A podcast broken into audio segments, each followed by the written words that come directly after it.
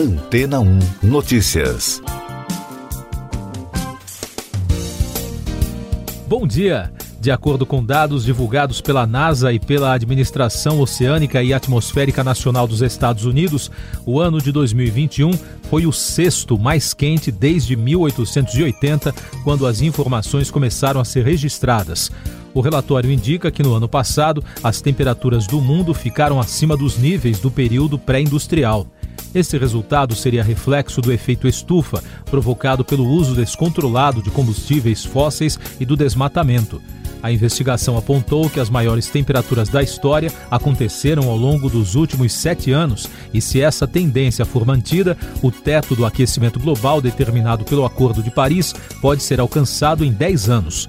De acordo com Edil Sepúlveda, cientista do Centro de Voos Espaciais Goddard da NASA, em entrevista ao portal History, se esse padrão se mantiver, em 10 anos estaríamos chegando a esse ponto. No documento, os pesquisadores explicam que a temperatura média do ano passado, tanto da superfície terrestre como na superfície oceânica, foi de 14,4 graus Celsius, ficando 0,84 grau acima da média do século 20. Até o momento, os anos mais quentes da história foram 2015 e 2020. Embora 2021 tenha tido uma temperatura menor, isso não significa que a tendência esteja sendo revertida, advertem os especialistas. Em outro estudo desenvolvido pelo Painel Intergovernamental de Mudanças Climáticas, o IPCC, afirma que o aquecimento global é irreversível. As projeções científicas sobre os efeitos da mudança climática são preocupantes. Estima-se que mais de 250 milhões de pessoas terão que deixar suas casas nas próximas décadas por causa dos efeitos do aquecimento. O fenômeno tornará alguns lugares mais áridos, outros mais úmidos e alguns serão totalmente submersos. Essas mudanças são resultado do modelo de produção e consumo e do nosso estilo de vida, que consomem quase o dobro dos recursos terrestres disponíveis. Segundo os especialistas, parte da humanidade já está com a saúde em perigo em função dos danos ao meio ambiente e das reações da natureza. No centro dessa crise está a desigualdade social, que aumenta o impacto das ondas de calor, tempestades e outros desastres naturais. Mas o cenário já avança sobre mansões em chamas e enchentes em empreendimentos de luxo. Diante desse cenário, a Organização Mundial da Saúde elegeu as mudanças climáticas como a principal ameaça à existência e ao bem-estar da população no planeta. Isso porque tudo que agride o ambiente pode afetar a nossa saúde. No Brasil, os efeitos da crise já estão causando eventos extremos, como secas e enchentes. Essas anomalias exigem ações políticas, como planos de adaptação sob medida, de acordo com a realidade de cada região afetada pelos eventos climáticos. Em relação ao Acordo de Paris, o objetivo do Brasil é diminuir em até 50% as emissões até 2030 e zerar o desmatamento ilegal até 2028, metas que foram consideradas muito tímidas. De acordo com a The Lancet Planetary Health, cerca de 47 mil brasileiros são internados por ano por causa dos incêndios florestais, sendo que as crianças e os idosos são as principais vítimas. Além disso, a poluição urbana, alimentada por carros, motos e caminhões, é outro fator preocupante, já que existem evidências que os gases lançados no ar por esses veículos aumentam o risco de tumores e doenças cardíacas e pulmonares. Viver na capital paulista, por exemplo, já equivale a fumar dois cigarros por dia. Para ajudar no esforço global contra o aquecimento, nós, consumidores, podemos fazer nossa parte. Ficar de olho nos rótulos e informações para evitar o consumo de produtos e serviços que se vendem como verdes, o uso de calculadoras online ajuda a entender o nosso gasto individual de carbono.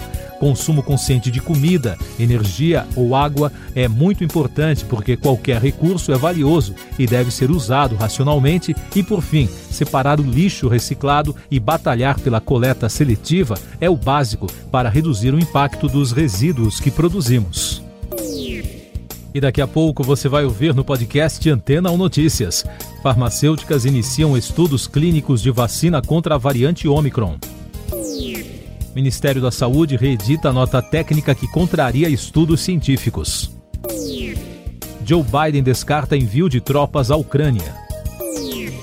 A americana Pfizer e a alemã BioNTech começaram um ensaio para testar uma atualização da vacina contra a Covid-19 para a variante Omicron. O diretor executivo da BioNTech afirmou que o estudo é parte da estratégia para desenvolver uma vacina que alcance um nível similar contra a Omicron, como registrado contra as variantes anteriores, mas com uma duração maior da proteção o governo deve republicar no Diário Oficial da União uma versão da nota técnica assinada pelo secretário de Ciência, Tecnologia e Insumos Estratégicos Hélio Angotti, com correções em relação aos argumentos que contrariam estudos científicos e orientações sanitárias sobre a eficácia da hidroxicloroquina e a falta de eficácia das vacinas, conforme publicado no primeiro texto.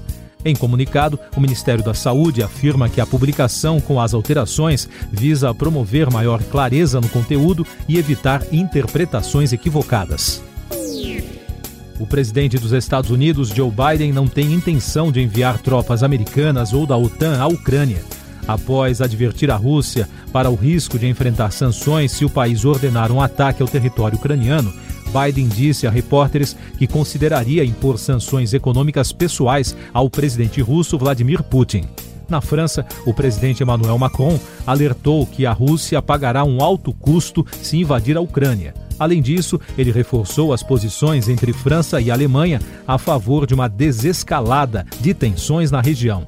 Ao lado do chefe de governo alemão, Olaf Scholz, Macron destacou ainda que na sexta-feira terá uma conversa por telefone com o presidente russo sobre a tensão na fronteira russo-ucraniana.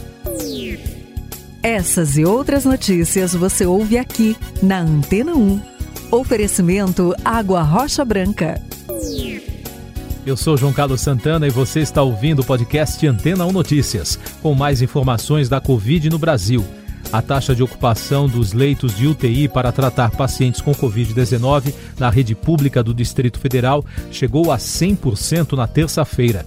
A alta ocorre em meio ao aumento de casos do novo coronavírus na capital do país. Os dados incluem o total de vagas para adultos e crianças. Em nota, a Secretaria de Saúde disse que está tomando todas as providências para aumentar a oferta de leitos. Um levantamento do departamento aponta que 90% dos pacientes internados com a doença são pessoas não vacinadas ou que estão com o ciclo de imunização incompleto. O Brasil registrou o oitavo recorde seguido na média móvel de casos de Covid na terça-feira. Com mais de 199.100 notificações em 24 horas, o total já soma mais de 24 milhões e 300 mil desde o início da crise. Com isso, a média móvel nos últimos sete dias chegou a 159.700, a maior já registrada com tendência de alta. Também foram registradas 489 mortes pela Covid nas últimas 24 horas, totalizando mais de 623.900 óbitos. A média móvel de mortes nos últimos sete dias é de 332, com tendência de alta. E os dados do consórcio de veículos de imprensa mostram que já passa de 148 milhões e meio o número de brasileiros totalmente imunizados contra a doença, o que representa 69,15% da população. Sete estados não divulgaram dados da imunização. Mais destaques nacionais no podcast Antena 1 Notícias. A morte do escritor Olavo de Carvalho na segunda-feira nos Estados Unidos repercutiu na terça no meio político.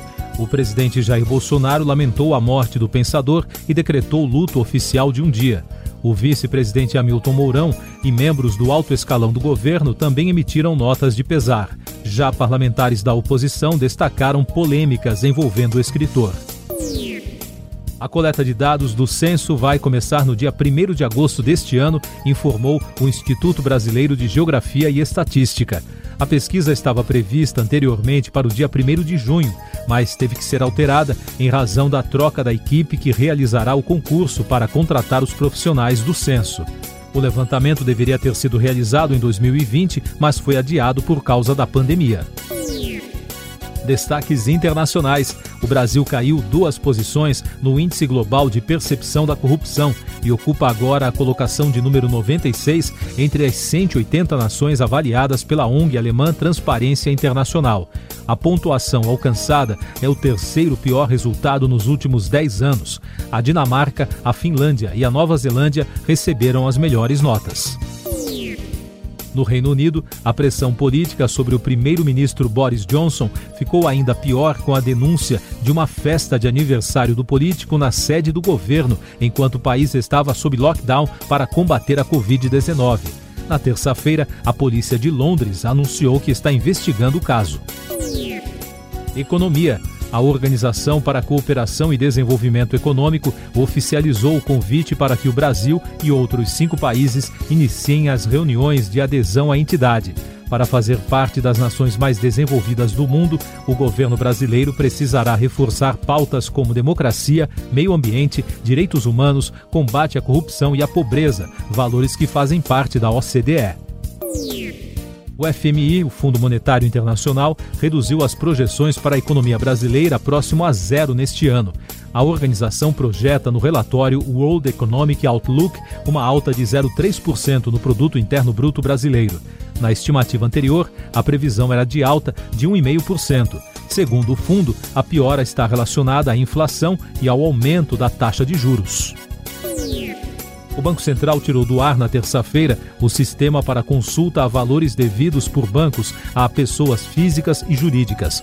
O serviço entrou em operação na segunda, mas na manhã de ontem sofreu instabilidade gerada pelo grande volume de acessos ao novo sistema Valores a Receber. Na primeira fase, são cerca de 3,9 bilhões de reais a serem devolvidos para 24 milhões de pessoas e empresas os Ministérios da Saúde e do Trabalho e Previdência reduziram de 14 para 10 dias o período de afastamento de trabalhadores com diagnóstico ou suspeita de Covid-19 e aqueles que tiveram contato com infectados.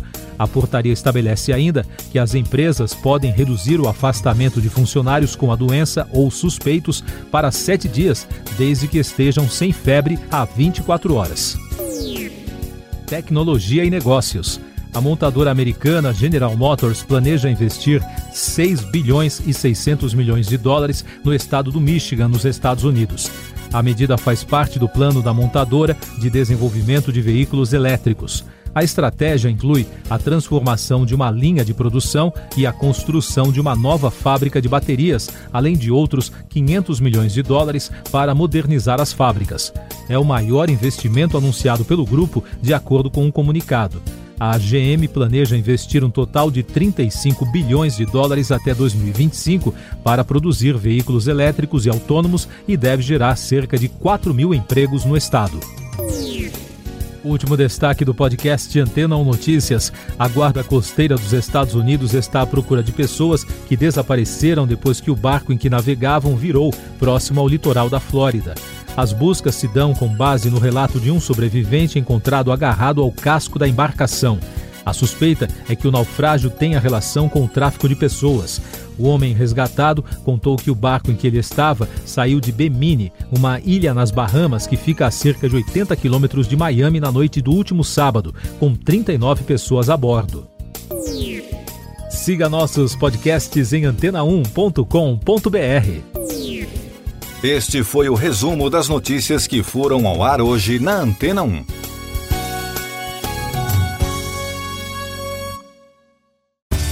Depois de tanto conteúdo legal, que tal se hidratar com água rocha branca? O consumo regular de água durante o dia traz benefícios para a saúde, como, por exemplo, manter a pele bonita e hidratada. Rocha Branca, da fonte direto para sua casa.